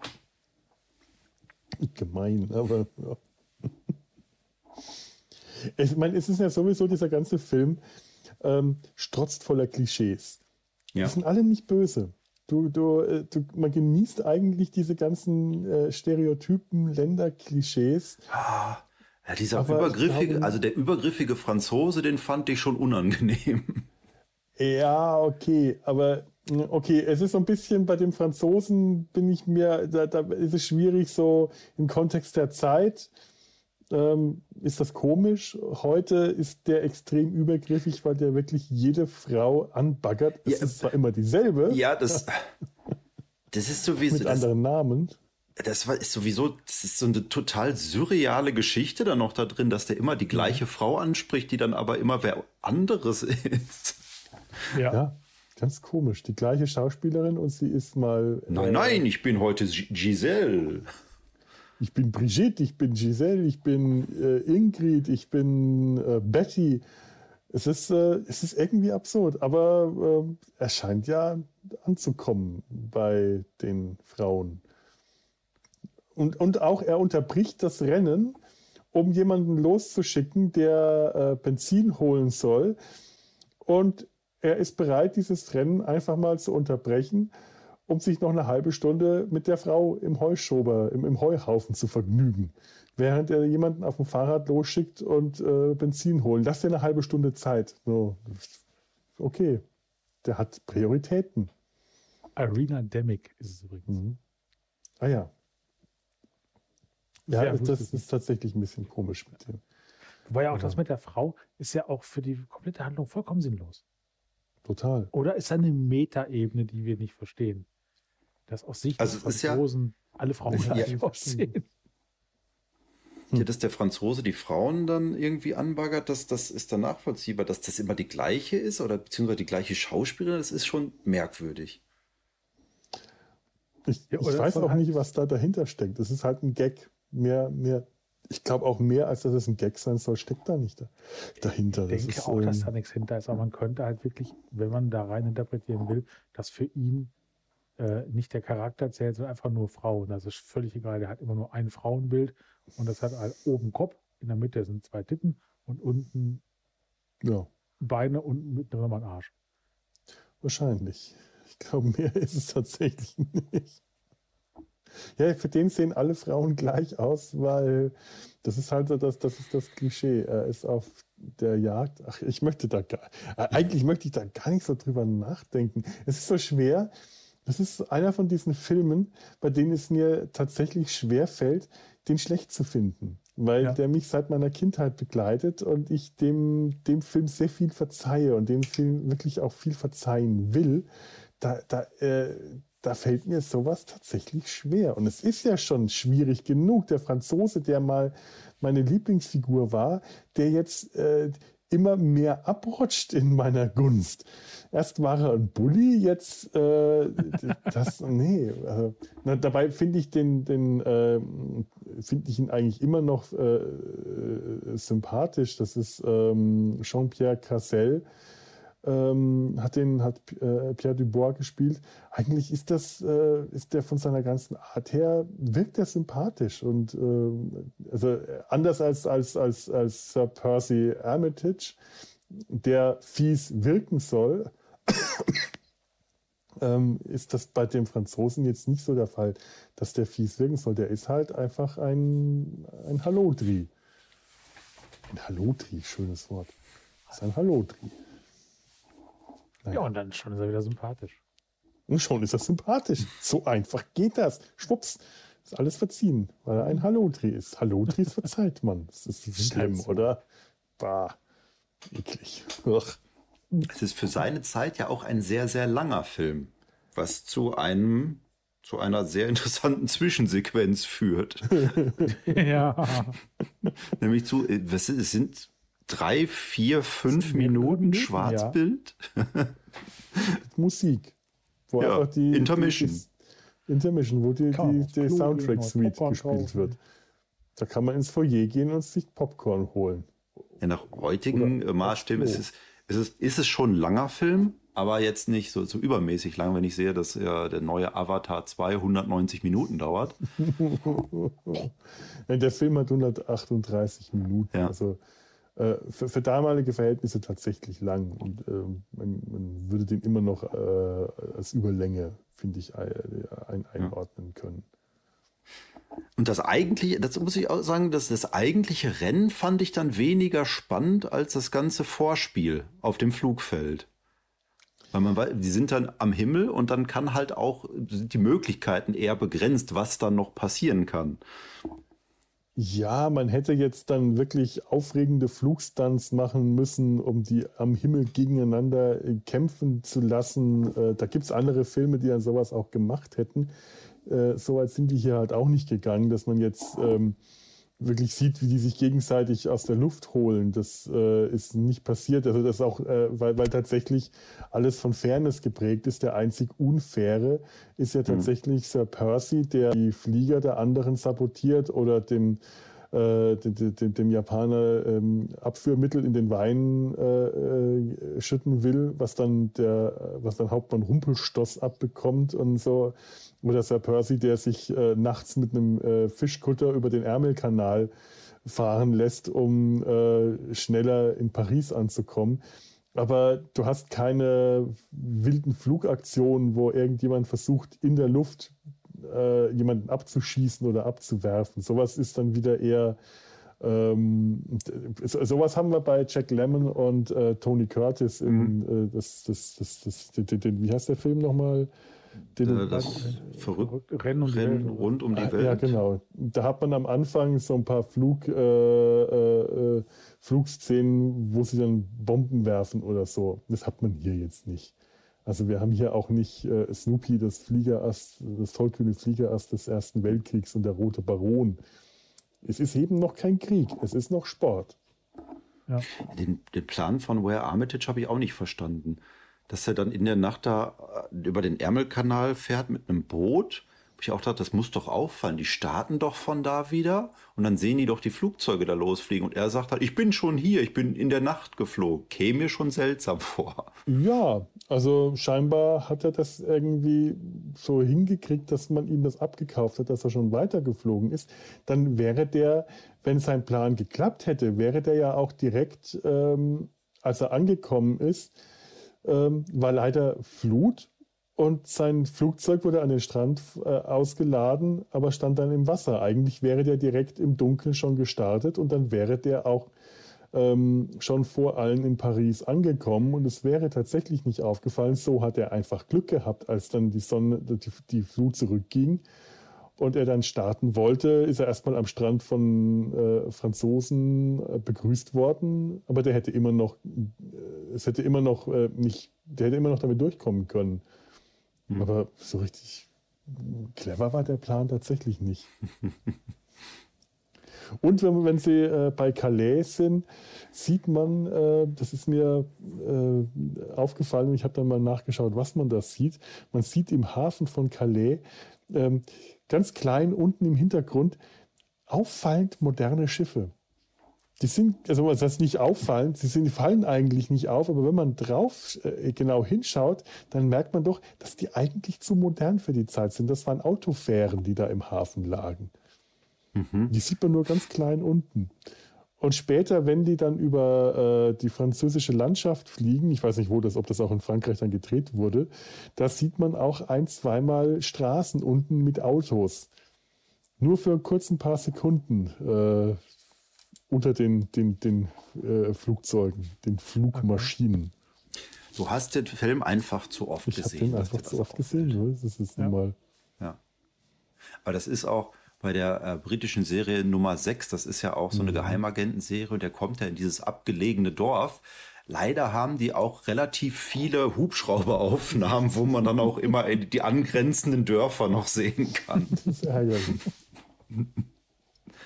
naja, bei drei Haselnüsse für Aschenbrödel stehen irgendwo auch Telegrafenmasten hinten rum. Also, auch, das geht. Auch eher unpraktisch. Gebe zu, da versagt dann, äh, da, da, wie, wie, wie, nein, also da, da muss die Fantasie eingreifen. Wie, wie heißt das nochmal? Ähm, Suspension of Disbelief. Das, da, ich finde, das geht alles durch. Ich finde, das Schlimmste ist immer, wenn irgendwann von oben vom oberen Bildschirmrand so ein Mikro plötzlich runterploppt. Ja, das hat man im Königlich Bayerischen Amtsgericht mit schöner Regelmäßigkeit. das fällt mir immer wieder auf. Nein, aber das sind alles Sachen, die ich jetzt auch erst bemerke, wenn ich die äh, hier gerade auf dem großen Bildschirm, äh, auf dem großen Fernseher meiner Eltern anschaue. Mir ist das vorher auch nie so richtig aufgefallen. Und früher auf dem kleinen Röhrenfernseher wer, wer merkt da schon, wer sieht da schon überhaupt irgendwelche Details in dem Hafen ganz im Hintergrund? Das sieht man nicht. Oder dass da Autos fahren, hast du einfach nicht, hast du wahrscheinlich im Kino schon nicht bemerkt. Auf sowas ja. achtet man wirklich nur, wenn man dann auch das sehen will. Also das ist, das ist äh, tatsächlich Haare in der Suppe suchen. Muss man jetzt nicht äh, wichtiger nehmen, als es ist. Das, äh, da, wenn man den Film fünfmal gesehen hat, dann sieht man das, sonst nicht. Ja. Ich kann ja nochmal die anderen äh, Piloten ansprechen. Der mhm. Italiener reist mit seiner gesamten Familie an, der hat diese Großfamilie und der will ja immer aufhören zu fliegen, aber dann ergibt sich immer noch eine Gelegenheit und die Frau ist immer, nein, mach das nicht. Du, irgendwann bringst du dich noch um damit. Und am Ende äh, scha schafft sie es dann wieder mal, ihn davon abzubringen, weil sie ihm vermutlich sagt, dass sie jetzt schwanger ist. Weil was das noch bringen soll, nachdem er schon äh, mindestens zehn Kinder hat, weiß ich auch nicht. Aber ist schon toll. Und der kauft auch ein Flugzeug nach dem anderen. Und eins ja. ist verrückter und bekloppter als das nächste. Und er muss aber zwischendurch bei dem Rennen auch landen und landet dann bei diesen Nonnen und möchte, dass sie ihm helfen. Und erst wollen sie nicht. Und dann sagt er aber, das Rennen äh, wird sonst von einem Protestanten gewonnen. Ja. und die, noch, was, und die, die Mutter Oberin, was steht ihr hier so herum? Helft doch diesen braven Katholiken. Und ich fand es nur schade, dass man nicht gesehen hat, wie die Nonnen dann das Flugzeug festhalten, damit er starten kann, weil die müssen ja hinten das Heck runterdrücken ja. zum zum Starten. Das hätte ich gerne gesehen. Wie dann das, das, das, äh, das, das, das, das, das Habit der Nonnen flattert im Wind. Keine Ahnung. Nicht gesehen. Von dem Japaner sieht man auch wenig. Der kommt recht spät auf dieses Landefeld und der äh, crasht, glaube ich, direkt beim Start dann auch wieder. Ja. Und äh, will, verlangt nach einem Messer, äh, das ihm dann der Helfer nicht erstmal nicht geben will, weil der natürlich vermutet, der wird jetzt Harakiri begehen. Dabei will er sich nur aus den Verstrebungen rausschneiden. Ja. Ist auch schön, der kommt an. Äh, das sind alle äh, am Strand, äh, äh machen, machen, machen die Strandpartie. Und dann heißt es, der Japaner kommt an, der Japaner kommt an, wir müssen zum Flugfeld gehen in, äh, in Dover und ihn begrüßen. Oh, ist er die ganze Strecke von Japan geflogen, nonstop. Oh, großartig, großartig. Am Schluss stellt sich heraus, dass er einfach nur das letzte Stück, die letzten vier Kilometer äh, mit dem Flugzeug geflogen ist und beschreibt aber lang und ausgiebig vorher äh, die ganze Strecke, wie er mit dem Viehtransporter und dem Orient Express und dann mit dem Zug hierhin und mit der Fähre dorthin geflogen ist. Sehr schön. Doch der Japaner. Ja, aber eine große Rolle hat er ansonsten nicht. Nee. nee. Aber auch, auch die anderen, der, der mit dem Hund, der hat da, glaube ich, auch nur so kurze Sketche zwischendurch. Aber der Hund hatte ein schönes Schild. Ja, stimmt. Das äh, weiß ich nicht mehr. The First Dog to Fly. Hm. First Dog to Fly, der erste fliegende Hund. Vielleicht eine, äh, vielleicht eine An Anspielung auf Snoopy. Obwohl war Snoopy zu dem Zeitpunkt, ja. waren die Peanuts? Ich glaube, ja, das ist. Äh, jetzt müsst ihr mal. Jetzt schaue ich mal. Vielleicht gab es sie schon, aber ich würde jetzt nicht sagen, dass sie dann schon so weit von der Popularität waren. Die Peanuts waren die Peanuts. Wann kam denn die Peanuts hier als erstes vielleicht Ist das, vielleicht ist das eher eine seit, seit, seit, dem 2. Oktober 1950. Ich weiß nicht, wann zum ersten Mal äh, Snoopy äh, den roten Baron gejagt hat, aber möglich ist es. Das, das ist kann, das, da schon gab. kann das eher eine Anspielung auf den ersten Hund im Weltall sein? Wann war der denn unterwegs? Laila? Le nicht Laila, Laika. Laika. Laila. Da, da, da, Ach, warum, warum mache ich das eigentlich gerade? Schrecklich. 57 ähm, ist sie ja. im Sputnik gestorben. Genau. Verglüht, verbrannt das arme Tier. Ja, das ist ja, möglich. Das halte ich jetzt theoretisch für möglich. Die arme Leica. Und ich glaube, Ja, und das ist ja auch der, der einzige Flieger. Äh, ich glaube, es ist einer der, der Flieger, dessen Flugzeug äh, einfach eine Fantasiebauten äh, ist, die sie so zusammengebaut haben, das auf, auf jeden Fall nicht hätte fliegen können. Und der hat sich auch so originelle Sachen ausgedacht, wie äh, ja, ähm, einen Anker werfen, um das Flugzeug zum Stehen zu bringen, statt abzubremsen. Und dann bricht das Flugzeug auseinander. Das ist der, äh, der, der Flieger. Dieser eben. Ja, nun wieder. Wer sind da sonst noch so dabei gewesen? Die Franzosen hatten wir, die Deutschen hatten wir. Ja, da fallen jetzt gerade keine ein, die noch wichtig wären. Wie gesagt, äh, es sind viele, die auch nicht so richtig da auftauchen dann. Ja. Fliegen halt da so ein bisschen mit, ne? Ja, nun. Wir haben die Hauptfiguren, das ist, das, ist das Wichtige. Ja, ich, ich weiß auch nicht.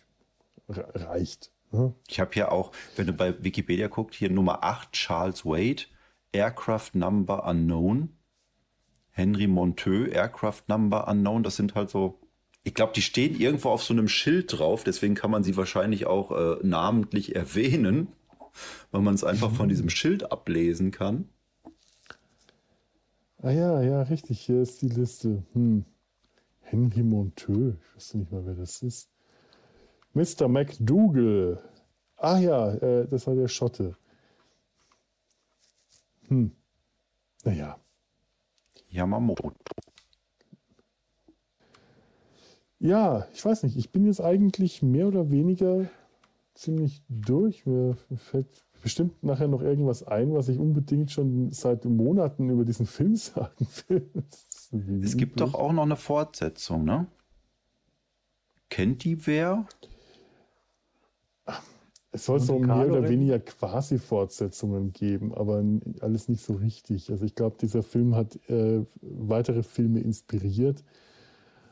Ähm, aber von, von dem gleichen Regisseur aber, ist doch noch dieses mit den Jaunting Jalopies. Mhm. Und Ken Anakin, ja. ja. Und wie gesagt, dieses, dieses äh, Monte Carlo Rally wird als Nachfolger oder in der Chronologie halt genannt. Aber das ist, glaube ich, einfach nur so ein Race-Film. Also. Ich habe auch im Kopf, dass es noch irgendwas mit Raketen gibt. Raketen.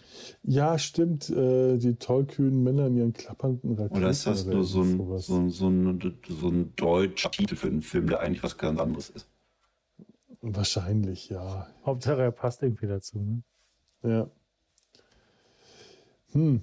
Ach ja, und weil wir äh, gerade bei Snoopy waren, da fällt mir dann äh, der Film äh, Victory Through Air Power ein.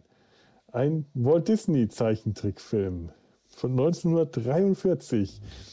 Äh, das ist ein Propagandafilm äh, für, ja, es ist ein amerikanischer Propagandakriegsfilm gewesen.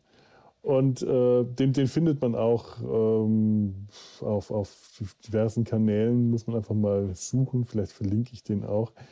Äh, der Anfang ist wirklich ganz drollig. Da wird in so einer typisch äh, Disney-Zeichentrick-Manier so knuffige Disney-Figuren 1943, da war man, man, weiß, wie der Stil damals aussah, aber es ist eher knuffig gewesen, wird halt erzählt, wie äh, sich die, die, die Flug die Geschichte der, der, der, der, der Aeronautik, äh, äh, Aeronautik? Aeroplanik? Das, ich, Entschuldigung, ich bin gerade mit meinem Vokabular. Ähm, gut. Ähm, komme komm ich ins äh, äh, Durcheinander. Auf jeden Fall wird da die, die Flugfahrtgeschichte erstmal drollig erzählt. Unter anderem auch die äh, Rivalität zwischen deutschen und französischen ähm, äh, Fliegern äh, im Ersten Weltkrieg, äh, als äh, Flugzeuge und Heißluftballons erstmals zur Aufklärung eingesetzt wurden. Mhm. Und äh, eigentlich eher dadurch bewaffnet waren, dass äh, die Flieger ja Handfeuerwaffen dabei hatten oder Bomben äh, runtergeworfen haben auf, den, auf Flugzeuge, die unter ihnen flogen. Und, äh, das ist alles sehr trollig und sehr lustig, wenn äh, François und Fritz sich gegenseitig bekriegen und Fritz sein, eine, ein Maschinengewehr vorne drauf auf sein, seine, äh, seine Maschine montiert und sich erstmal die Propeller wegschießt. Das ist alles, alles irgendwie viel zu lustig. Es ist äh, alles ziemlich makaber, wenn man sich das heute anschaut.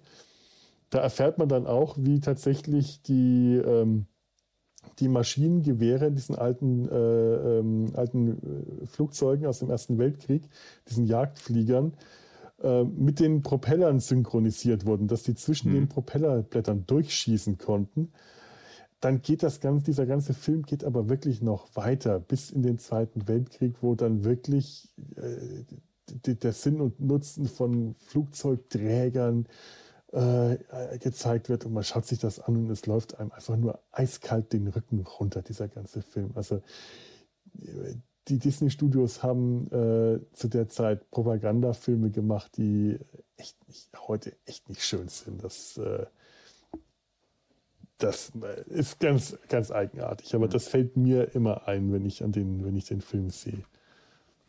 Wollte also ich, ich nochmal erwähnen. Okay. Ich habe ja. unterdessen mal äh, nachgeguckt und äh, der Nachfolger von Ken Anakin ist tatsächlich dieser Those Daring Young Men in the Jaunty Jalopies, der aber auch Monte Carlo Rally oder Monte Carlo or Bust heißt. Und wenn man sich die Besetzungsliste anguckt, tauchen da auch sehr viele Leute auf, die auch bei Those Magnificent Men mitgemacht haben. Gerd Fröbe ist wieder mit dabei und äh, Terry Thomas und der Kompagnon von Terry Thomas, der äh, bei Those Magnificent Men sein äh, dümmlichen Gehilfen gespielt hat. Ach ja, ja, richtig. Aber auch, ähm, deswegen kann man das auch leicht verwechseln, auch Tony Curtis. Stimmt. Ja. Hat Tony Curtis zwei von diesen Rennfilmen gedreht. Ja, ja. Ja gut, ich meine, ähm, das, wie du es am Anfang sagtest, ich habe tatsächlich auch später äh, die tollkühnen Männer und das große Rennen auch immer wieder irgendwie durcheinander gebracht. Ich habe mir irgendwann mal die DVD von dem, von dem großen Rennen äh, gekauft und war auch überrascht, dass das ein anderer Film war als der, den ich erwartet hatte, weil ich äh, mit diesem Film gerechnet habe. Es ist sich aber auch sehr ähnlich, weil Terry Thomas, glaube ich, auch mehr oder weniger die gleiche Rolle spielt wie Jack Lemmon in dem anderen Film. Ja, das stimmt. Ja. Nur Terry Thomas sieht optisch tatsächlich überzeugender aus als so ein Fiesling mit, äh, mit, mit sch äh, gezwirbeltem Schnurrbart und allem. Guck mal, da kann ich sogar noch ein altes Zitat. Drück aufs Knöpfchen, Max! Max! Ja, Jack Aber wenn ich das so sehe, nett aus für Dr. Aber wenn ich das so sehe, ich, ich muss mal gucken, ob es den gibt. Vielleicht muss ich mir den organisieren, Monte Carlo Rally. Ja, na gut. Mach das mal, wenn äh, ich weiß nicht. Also mich reizt der eher nicht so sehr. Ich habe, ich hab, glaube ich, mal einen Trailer davon gesehen. Äh, hat, hat mich nicht so umgehauen. Aber doch, was mir noch einfällt, ist Dudu. Bei Dudu gibt es auch oh, ja. Dudu 4 äh, ist auch so. Das ist auch so ein, so ein Wettrennen mit, mit sehr merkwürdigen Autos. Da gibt es diesen, ähm, diese alte Ente, mhm. der Citroën Schieß mich tot, C, mhm. was ist das? De Chevaux. Und, De äh, 2C4. Genau. Und der, der äh, Fahrer von Dudu ist ja dieser Erfinder und der baut dann nachher das Auto von diesen Damen um und dann ist es ein, äh, eine Ente mit zwei Vorderteilen. Das war diese zwei ja. Nonnen, oder? Oder die haben sich als Nonnen ja, verkleidet. Ich, äh, äh da, war, war, war ja. Dudu nicht generell alles Rennen oder ist das Herbie? Herbie war ganz viel Rennen. Dudu war ich, ich weiß, ich habe so geheimer ich habe die Zeugs und so weiter. Ja, ich habe ich habe die Dudu Box hier und ich weiß, dass mir Teil 4 tatsächlich am besten gefallen hat weil da am meisten merkwürdige Autos drin vorkamen und auch die, dieser Rennaspekt am, am deutlichsten rüberkam. Aber war das nicht so, dass äh, bei dem Film ähm, Dudu gar nicht mitgefahren ist, wirklich, weil die Rennen, ähm, äh, weil die ganzen Rennszenen Archivaufnahmen waren von einem anderen Rennen und die es sich nicht leisten konnten, Dudu da mitfahren zu lassen und das dann immer wieder in so Szenen reingebracht haben, wenn man gerade sonst keine anderen Autos äh, auf der Straße gesehen hat? Oder bringe ich das jetzt also äh, mit einem anderen oh, Film durcheinander? Ich, ich, bin mir nicht ganz sicher. Ich glaube. Das kann gut sein. Ich weiß, dass in Dudu 5 äh, macht Dudu nicht mit. Der versinkt, glaube ich, am Anfang im Meer und den Rest des Films hat äh, der, der ähm, Erfinder von Dudu, Jimmy Bondi, was eine Anspielung auf James Bond ist, mhm. ah. äh, hat so eine Roboterkrabbe dabei. Ach ja. Gott, ja. Und, und ähm, Joachim Fuchsberger spielt mit. Okay. Äh, ich weiß zu viel über ja, Dudu. Ist es, ich muss dieses Wissen löschen und mit Sinnvollem auffüllen. Auch. Als Kind hättest du mich damit äh, begeistern können, denn da mochte ich die Dudu-Filme, da habe ich die geliebt. Und ich mochte auch den, mit, dem, mit der Ente auch am liebsten, mit den zwei Nonnen in der Ente. Die, ich glaube, eine orange und eine grüne Ente war es. Die dann, äh, ja, ja, genau. Ich, ich glaube, die haben ja auch den ersten und den dritten Platz belegt oder so. Oder war das wieder Herbie? Ja. Nee, ich glaube, Herbie ja, hat die, die haben sich am Ende den ersten und den dritten Platz belegt. Genau, am Ende stellte sich heraus, dass man das in der Mitte auseinandernehmen konnte und dann hatten die noch so Stützräder ja, hinten. Ja, oh Gott, ja, Stützrädchen. Oh nein, war das schrecklich. Oh. Und ich glaube, der Erfinder war Schweizer. Der hatte so einen ganz schrecklichen Schweizer äh, äh, Akzent, so einen furchtbar falschen. Oder vielleicht war er auch echt, ich weiß es nur. Dudu. Oh, oh, oh Gott. Eieiei. Du, du, warte mal. Da, äh, grü Grüße an Sascha. Grüße an Sascha. Jetzt fällt mir es wieder ein. Sie reden.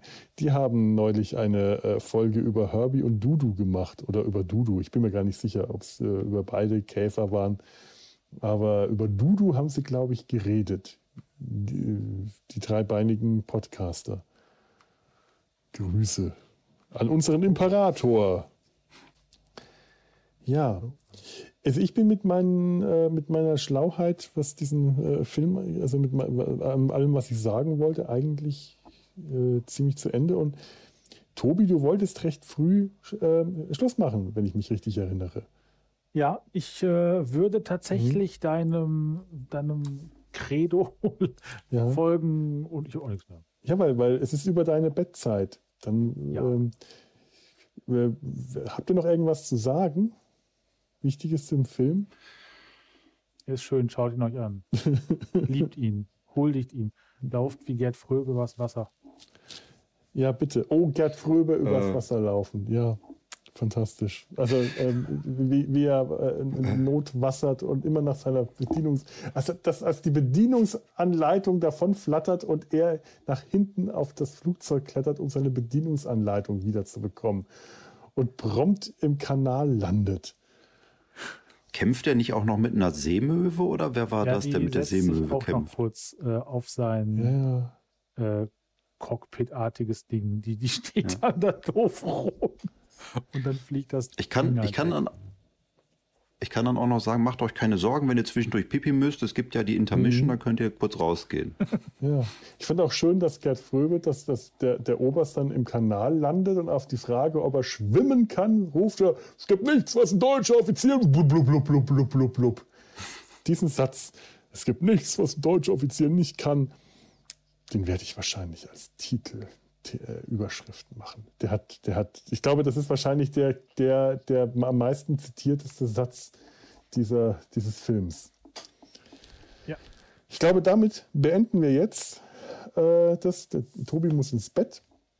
Genau. Sollen wir dir ein Schlaflied singen? Oh ja, mach das mal. Machen wir das. Schlaf, Tobi, schlaf. Tobi, schlaf. Dein Vater ist ein Vater, Schaf. Schaf. Deine Mutter schüttelt Bäumelein. Bäumelein. Da fällt herab ein Zentnerschwein. Träume, Zentnerschwein. Und das war das Sams, glaube ich. Schlaf, kind, Tobi, Tobi schlaf. schlaf. Bist du schon müde? Und jetzt Fitze-Fatze-Lied. Fitze, Fitze, Fatze. Fitze, Fitze, Fatze. Singe ich immer meinen Kindern vor, aber nicht zum Schlafen. Ich wollte es gerade sagen. Äh, also, es hätte ja sein können, wenn man das langsam singt, dann schläfert das. Also ganz ehrlich, wenn mir jetzt jemand stundenlang Fitze, Fitze, Fatze vorsingen würde, würde mich das voll einschläfern. Das hätte was Hypnotisches. So, liebe Zuhöris, falls ihr noch nicht eingeschlafen seid, dann äh, hören wir jetzt lieber auf, bevor ihr einschlaft.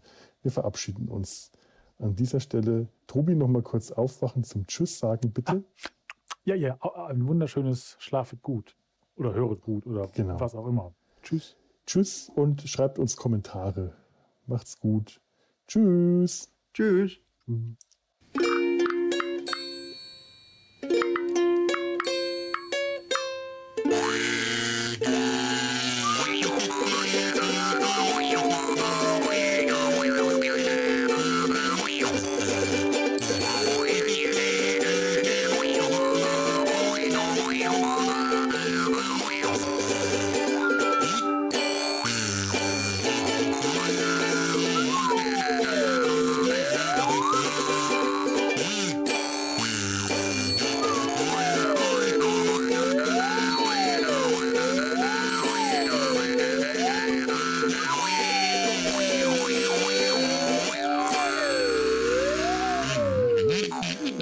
Mhm.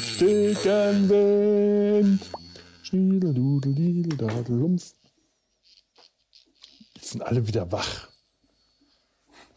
Es gibt ja sowas wie eine Spoilerwarnung, aber gibt es auch eine Ohrwurmwarnung? Nein. Also ich habe das tatsächlich seit Monaten jetzt als Ohrwurm.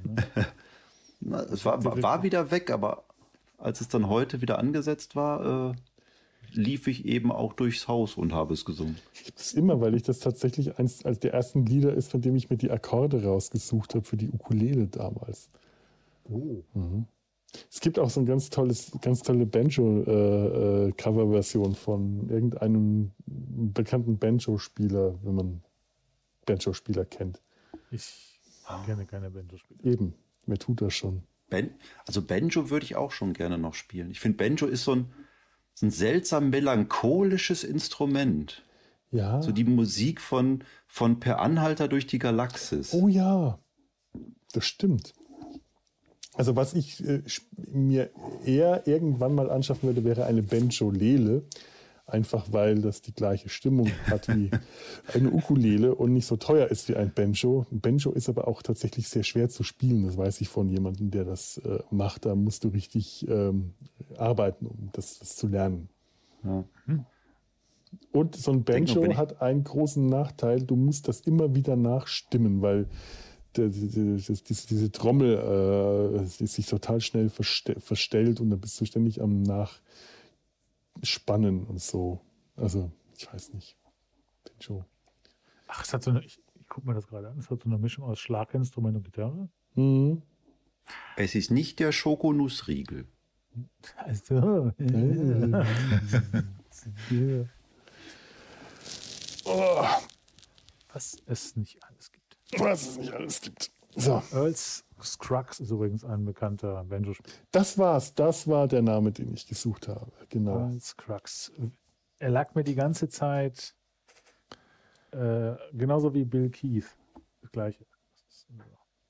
Aber der, der ist es. Der ist es. Eine Produktion des Podcast Imperiums. Du spielst das immer live ein? Nein.